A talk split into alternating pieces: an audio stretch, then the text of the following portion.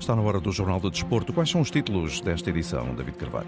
Benfica deve renovar já com Otamendi. Rui Costa não vai deixar sair Enzo em janeiro, acredita William, antigo central encarnado na Antena 1. Sérgio Conceição em conferência de imprensa no lançamento do Porto Aroca. Presidente do Passos de Ferreira ainda não tem treinador, mas quer dar a volta a situação muito complicada já com o Sporting. Conferimos ainda o relatório sobre violência associada ao desporto, as últimas do mercado, o basquetebol e o handball. Jornal de Desporto, edição David Carvalho. O Benfica deve renovar já com Nicolás Otamendi. O conselho é de William ao presidente e antigo companheiro de equipa Rui Costa do Benfica. O antigo central encarnado que marcou uma era de sucesso no clube, olha para o atual capitão e agora campeão do mundo como uma peça indispensável no plantel de Roger, Roger Schmidt. Aquilo que representa para o futebol nacional e que representa para o Benfica, eu penso que é legítimo que o Benfica consiga chegar, chegar a um acordo para renovar e ampliar o, o vínculo com o Otamendi. Gostaria de ver o Otamendi seguindo o futebol nacional. Creio também que o Otamendi estaria disponível para, para estar no Benfica, uma vez que, pronto, que é um dos maiores clubes a nível mundial e que tem lhe proporcionado também dar continuidade aquilo que ele é enquanto futebolista e aquilo que foi em outros clubes grandes europeus. E na opinião de William, a decisão tem de concretizar-se rapidamente no papel e perante o público. É um futebolista com maturidade suficiente para ter claro aquilo que quer. Não me parece que o Otamendi tenha dúvida daquilo que quer fazer. E não penso que será um processo que demorará tempo para ser resolvido ou ser decidido. Ou seja, seja qual for a decisão, eh, o Otamendi e o Benfica acabarão por eh, anunciar essa decisão o mais rapidamente possível, na sua opinião.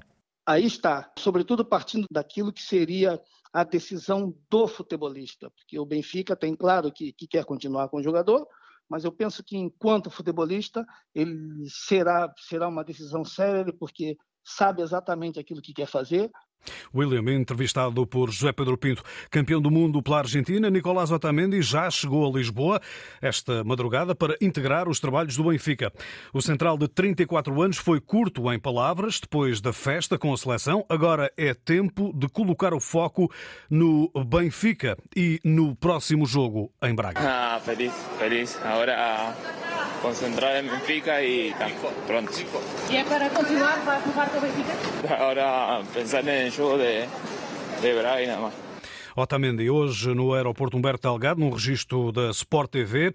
O central de 34 anos termina contrato com os encarnados em junho e a partir de janeiro pode comprometer-se com qualquer clube interessado nos préstimos do campeão do mundo. Outro dossiê em mãos na SAD benfiquista é o de Enzo Fernandes.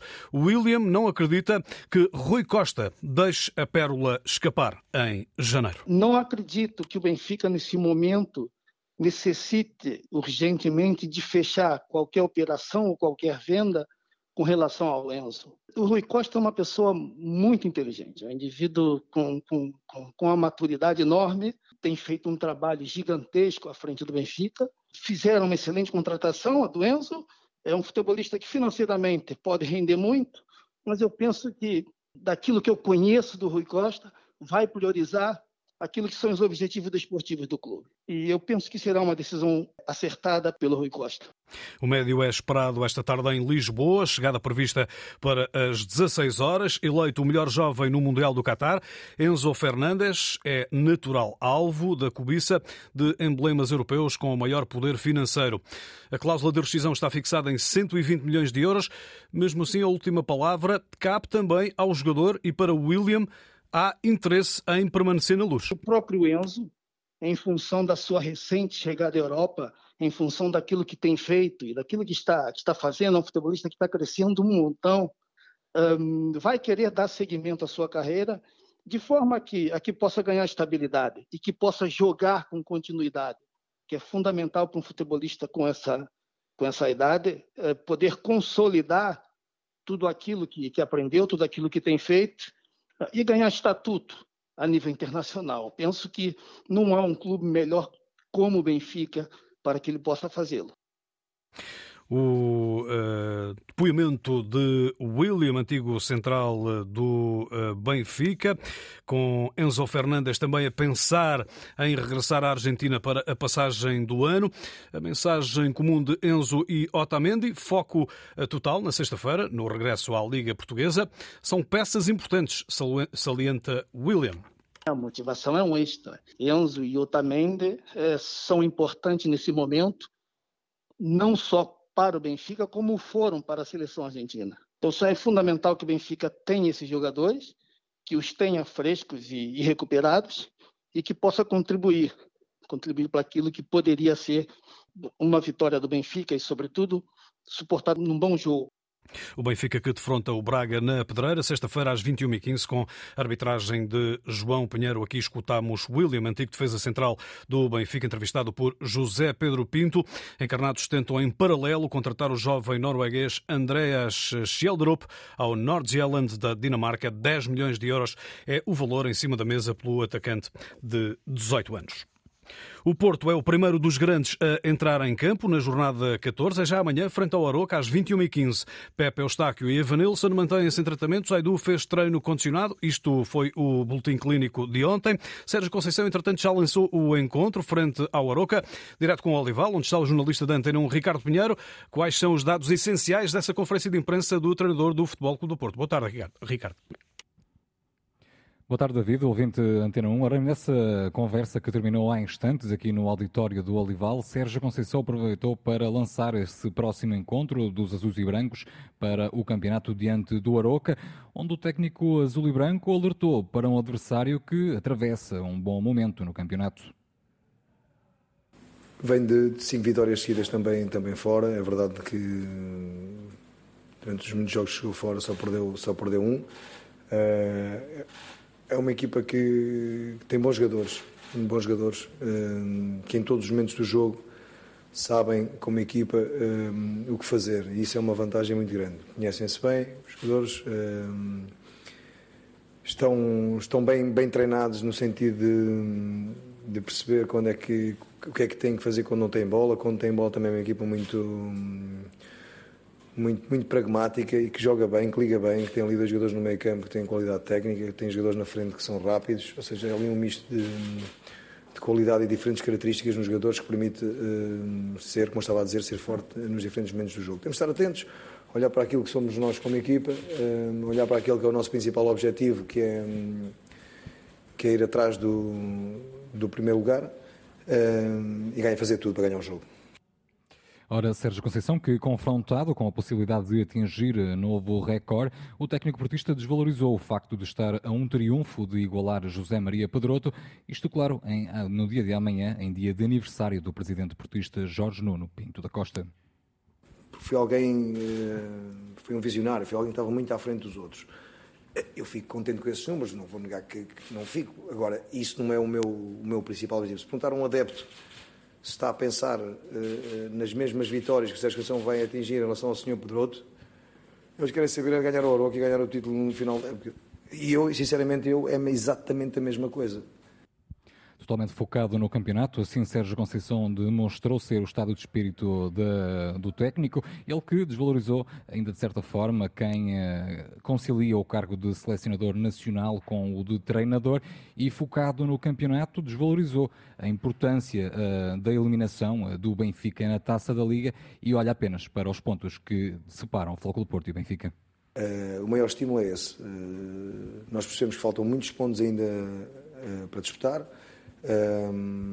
há muito campeonato, uh, temos muito campeonato pela frente, agora sabemos que a nossa margem de erro é, é menor em relação ao, nosso, ao nosso rival, que está à nossa frente, e que nós temos que correr atrás desse prejuízo e correr sem Pepe, Zaidu, Eustáquio, Ivanilson e Meixedo são cartas fora do baralho para esta recepção ao Aroca. Caso vença, o técnico portista iguala o recorde de vitórias de uh, eh, 215 na história do Futebol Clube do Porto, registro que pertence a José Maria Pedroto, figura ímpar no emblema azul e branco. Ricardo Pinheiro, em direto do Olival, eh, com os dados essenciais da conferência de imprensa de Sérgio Conceição, treinador do Futebol Clube do Porto, que amanhã recebe o Aroca. Cumpriu 70 anos no dia de Natal no clube aroquense e não perdeu nos últimos cinco jogos, garantindo nos últimos três encontros vitórias consecutivas para uma histórica e inédita participação na final a 4 da Taça da Liga. Armando Evangelista é o técnico eh, aroquense, com uma derrota apenas nos últimos 14 jogos. Temos é que acreditar muito naquilo que fazemos, acreditar muito nos nossos jogadores e reduzir essas diferenças, eh, pensando na nossa estratégia, pensando no valor eh, coletivo da nossa equipa, eh, para poder equilibrar, equilibrar o jogo nesse sentido. Por isso estamos focados naquilo que podemos fazer dentro do campo, porque queremos dar continuidade Queremos dar continuidade a este, a este bom momento, queremos um, conseguir um bom resultado. Armando Evangelista, a última derrota do Aroca foi no campeonato, em casa com o Rio Ave, na jornada 13. Aroca é nono classificado. No dia 11 de janeiro, o Aroca volta a visitar o Dragão nos oitavos de final da Taça de Portugal. O Porto Aroca de amanhã é às 21h15, Estádio do Dragão, arbitragem de Tiago Martins e relato, claro, aqui na Antena 1, RDP África e RDP Internacional. O Sporting recebe o Passos de Ferreira na quinta-feira. A equipa pacense está sem treinador treinador desde a saída de José Mota no dia 15 e é a única sem qualquer vitória no campeonato. São dois pontos. Último lugar. A entrevista à Antena 1 hum, do presidente Paulo Menezes, eh, em que reconhece que é difícil, eh, mas é possível inverter o atual cenário. É essa a expectativa do presidente dos Castores. Deixe-me recordar que o Passo Ferreira não há muito tempo, eh, no recomeço do campeonato, conseguiu alterar no recomeço, em 10 jogos, teve 7 vitórias e eu quero acreditar que isso seja possível repetir e quero acreditar mesmo porque acho que a expressão é mesmo essa. Acho que só podemos mudar o rumo aos acontecimentos se tivermos todos os dias à nossa frente a expressão acreditar. Não é querer acreditar, é acreditar verdadeiramente. Só isso é que fará com que os rumos sejam diferentes.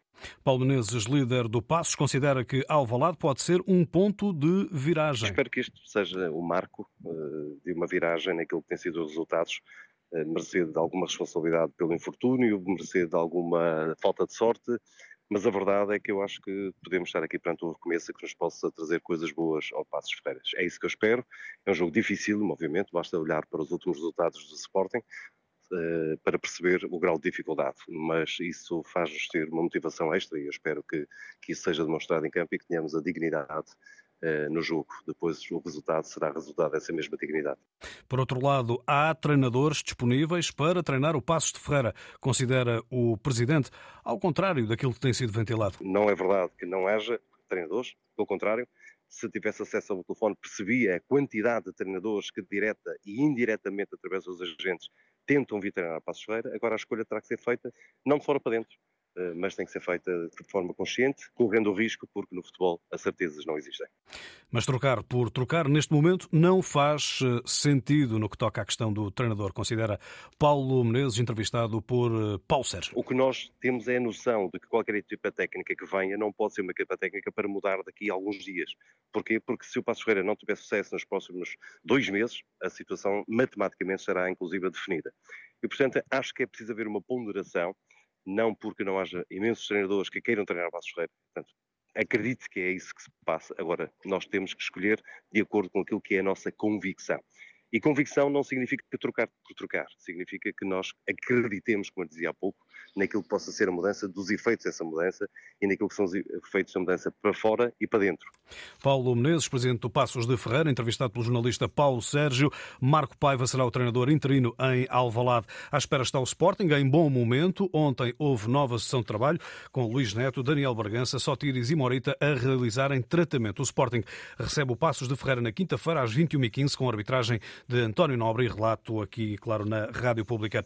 Foram impedidos de entrar nos recintos desportivos 335 adeptos na temporada 21-22. É o valor mais elevado sempre numa só época desportiva e quase metade são adeptos do Sporting. Este é um dado que consta no relatório sobre violência associada ao desporto, chamado RAVID, números comentados na Antena 1 por Rodrigo Cavaleiro, presidente da Autoridade para a Prevenção e Combate à Violência no Desporto, que participou na elaboração deste documento? O que verificamos é, é o regresso dos dados de incidentes registados às épocas eh, pré-pandémicas, ou seja, à época 2018-2019. Voltamos a estar com, com valores aproximados a essa altura, mas não é de estranhar, porque também tivemos dois anos fortemente afetados pelas limitações de, de, da pandemia Covid-19 e aquilo que temos realmente de diferente relativamente à época 2018-2019 é uma resposta muitíssimo mais forte das autoridades públicas relativamente àquilo que se passava, e isso é visível através do número de, de, de interdições de acesso a recinto esportivo que, que, foram aplicadas ou que entraram em vigor na última, nessa última época, e que estamos a falar do número maior de sempre de interdições entradas em, em vigor.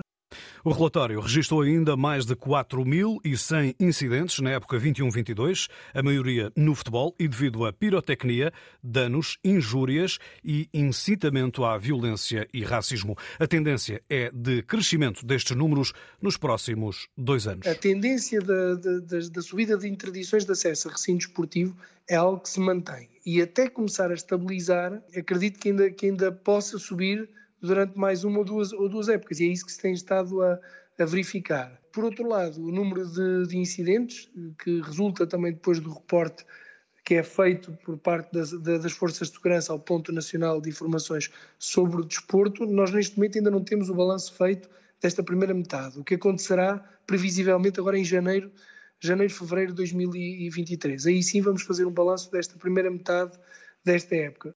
Rodrigo Cavaleiro, entrevistado por José Pedro Pinto na Antena 1. Boxing Day em Inglaterra, na Liga Inglesa, destaque para o Arsenal, que venceu o West Ham por 3-1, lidera destacado com mais 7 pontos do que o Newcastle no segundo lugar. O Fulham de Marco Silva também ganhou num dos derbys londrinos do dia, no terreno do Crystal Palace por 3-0. Nota ainda para a estreia de Julian Lopetegui ao serviço do Wolverhampton, na estreia do técnico espanhol na Premier League, com triunfo por 2-1 no estádio do Everton. Podem-se marcou, assistido por João Moutinho. Destaque ainda para o Aston Villa 1, Liverpool 3. Para hoje, na continuidade da jornada 17, às 5 eh, e meia da tarde, Chelsea-Bournemouth e às 8 da noite, o Manchester United, Bruno Fernandes e Diogo Dalot recebe o Nottingham Forest.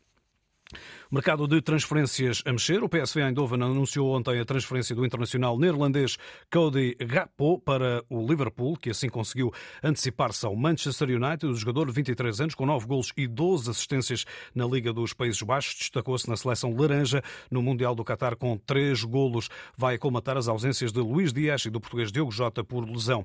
Os valores envolvidos oscilam entre os 40 e 50 milhões de euros, diz a imprensa inglesa. Por cá, o Gil Vicente contratou o atacante Marlon ao Paysandu numa transferência por verba recorde, não revelada, eh, ainda assim afirma o clube brasileiro. O Paysandu mantém 30% do passo do jogador que em dois anos realizou 90 jogos e marcou 25 golos. Romário desejou as melhoras a Pelé, o antigo internacional canarinho, lançou esta mensagem numa partida de confraternização no interior de Minas Gerais. Hey, melhora. Muita fé, o mundo todo está orando e rezando por você. Melhora. Beijo no coração. Valeu.